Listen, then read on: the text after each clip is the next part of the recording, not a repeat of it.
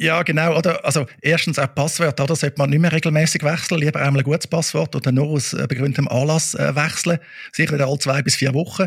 Und eben, wenn es ja mündlich mitteilt werden, kann das nicht ein besonders gutes Passwort sein. Ja, es ist halt sehr aufwendig, man soll es diktieren und eben, also das impliziert wie irgendwie zwei Leute haben es auf dem Kopf, es ist gar nicht irgendwie notiert oder so. Immerhin, sie haben gesagt, sie hätten einen aktuellen und regelmäßig aktualisierten Virenschutz und eine Firewall. Haben wir schon diskutiert, das ist eigentlich fast nicht mehr möglich, einen Computer zu betreiben, der nicht eine Art von Virenschutz hat und eine Art von Firewall. Jetzt kommen wir aber in den Sinn, Andi, das ist die Tom erwähnt, also die technischen und organisatorischen Massnahmen. Das ist noch vielleicht ein wichtiges Detail bei dem Fall. Der Fall spielt sich, wie es auch immer, nicht im Anwendungsbereich von der DSGVO ab. Das ist mir jetzt auf den ersten Blick nicht ganz klar gewesen, wieso der DSGVO nicht gilt aber die ist da nicht zur Anwendung gekommen. Also es ist wirklich eigentlich äh, Vertragsrecht und dann, äh, ja, was sind berechtigte Erwartungen?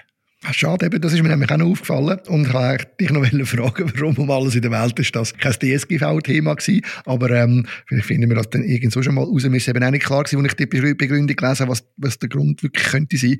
Aber es ist auch so ein interessanter Fall, finde ich, eben auch äh, aus der Sicht vom Empfänger von so einer Rechnung. Es ist natürlich tatsächlich möglich, wenn wir jetzt auf seine Seite mal schauen, oder? Dass du, du kommst die Rechnung über, du schaust vielleicht nicht so genau an, also beziehungsweise du erwartest ja die Rechnung und dann, äh, und die Höhe stimmt, dann zahlst du die halt einfach einfach. Oder?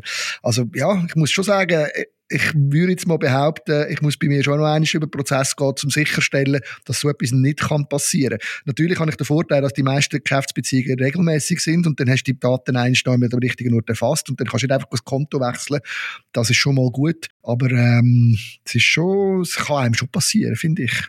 Ja, vor allem, was ist die Lösung, oder? Also du kannst nicht bei jeder Rechnung misstrauisch sein und da geht es zum Teil wirklich um viel Geld, oder? Es gibt Branchen, wo es um Millionen geht, was nicht äh, ungewöhnlich ist. Zum Teil bei Fällen, die ich erlebt habe, bin ich auch von Insider-Delikt ausgegangen. Das hat man am nicht können beweisen leider. Aber ja, die Wahrscheinlichkeit ist häufig höher, dass Insider beteiligt ist, also dass direkt beteiligt sind und Informationen rausgeben.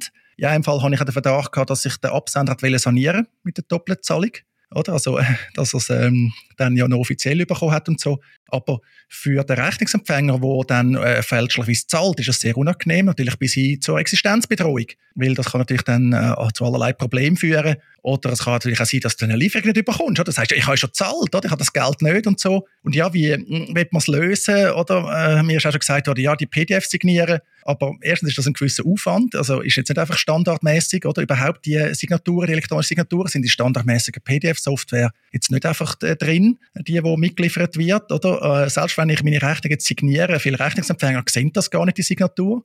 Oder dann kommt eine Fehlermeldung über oder so. Also ich finde das wirklich äh, sehr anspruchsvoll. Und es ist natürlich auch so eine Form von der Massenkriminalität im digitalen Raum, wo unsere Behörden irgendwie machtlos sind. Also das gibt es schon seit Jahren, das gibt es sehr häufig. Es wird davor gewarnt. Aber am Schluss ist irgendwie wie das Ergebnis, ja, kann man halt nichts machen, muss halt aufpassen. Und äh, wenn es halt passiert, hast du halt Pech gehabt. Ja, und das ist ein weiterer so ein Fall, wo wir äh, ein bisschen hilflos sind. Das sehe ich schon auch. Also ich würde jetzt mal sagen, bei grösseren Beträgen, was ich jetzt so spontan mir gerade so ein bisschen überlegt habe, für mich jetzt, würde es wahrscheinlich schon bedeuten, man muss bei grösseren Beträgen mit dem Geschäftspartner vorgängig quasi Kontodaten austauschen. Das könnte man ja organisieren, dass man auch einen anderen Kanal hat, dass man miteinander versucht, auf einem sicheren Kanal sicherzustellen, auf die Kontobeziehung während unsere Rechnungen zahlt. Oder? Und dann hast du wenigstens das Problem mal gelöst oder, oder mal ein bisschen äh, entschärft bei grösseren Beträgen, kleinere kannst du nicht mehr noch reinlaufen oder so, kannst nicht bei jedem, jedem Fall das gut checken. Und das andere, was mir aber auch noch ein bisschen durch den Kopf gegangen ist, ist noch gewesen, ich habe natürlich im ersten Moment, wo ich das gelesen habe, gedacht, das könnte natürlich auch sehr gut ein Betrug sein vom Rechnungsempfänger. Also du kannst natürlich als Rechnungsempfänger so etwas vorschieben und dann musst du einfach die Rechnung zahlen, wenn du durchkommst damit, dass du nicht musst zahlen oder? Ja, das Szenario habe ich jetzt noch gar nie gesehen so. Oder weil du musst ja die Zahlung schon belegen. Also du musst ja zeigen, dass du das irgendwo hin überwiesen hast. Also du kannst nicht einfach sagen, ich habe es überwiesen. Also da laufst du dann äh, in Beweisprobleme ja nicht. Mal, aber weißt, ich denke, du, du zahlst es an das Konto von dir. Also irgendwo, wo du irgendwo neu gemacht hast, über einen Mittelsmann oder etwas. Du richtest irgendwo, richtest dir irgendwo so einen, ähm, so einen Schatten da auf, wo du derige Rechnungen herzahlst. Ja. Allzu oft kannst du es ja nicht machen, natürlich, das stimmt schon. Ja, ja, ja, ja. Wobei eben, äh, es hilft dir nicht, oder? Also äh, bis jetzt, äh, auch da, was das OLG Karlsruhe gesagt hat, ist eigentlich schon Stand der Dinge. Also im Prinzip als Empfänger von so einer Rechnung hast du es schwierig. Das ist, also du schuldest dann echt die Zahlung äh, wie noch das zweite Mal. Und eben einfach zu sagen, ich habe es überwiesen, also das ja, dann müsstest du fast wieder das Ganze oder selber fälschen. Aber eben, sie hat Potenzial für ein Insider-Delikt, auf der Empfängerseite äh, durchaus, ja. Ja, und ich meine, also der Fall, dass man ja zum Beispiel einen, Kunden hat oder einen Geschäftspartner hat, der sagt, ich habe das schon zahlt, das gibt es ja durchaus. Und dann fragt man in der Regel, ja, kannst du mir mal bitte den Zahlungsbeleg geben, dann können wir dem mal nachgehen, oder? Und dann geht man dem mal nach. Und das, das hat schon mal gegeben, dass irgendwo mal Bankenfehler gemacht hat, das geht noch mehr das andere Ort, das habe ich alles schon erlebt, aber diesen Betrugsfall habe ich noch nie erlebt. Und es leuchtet mir aber natürlich schon auch ein, dass logischerweise der, der die falsche Adresse zahlt, der kann nicht sagen, sorry, ich habe meinen Teil vom Vertrag erfüllt. Das geht nicht. Ja, ich bin mir wirklich nicht so sicher. Oder? Im Einzelfall ist es nicht so klar, muss man sagen. Weil eben, sobald man natürlich im Anwendungsbereich von der DSGVO ist, kann man sich schon fragen, eben, was ist da der Level, oder? Sender Policy Framework, SPF zum Beispiel, hätte ich jetzt schon erwartet.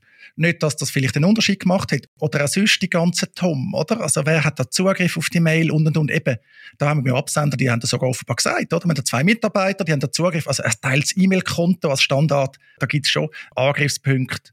Was natürlich auch ist, in Deutschland, oder, es fällt auf, dass man da eh nochmal so streitet über so einen Fall. Ich meine, in dem Fall ist es jetzt um 13.500 Euro gegangen.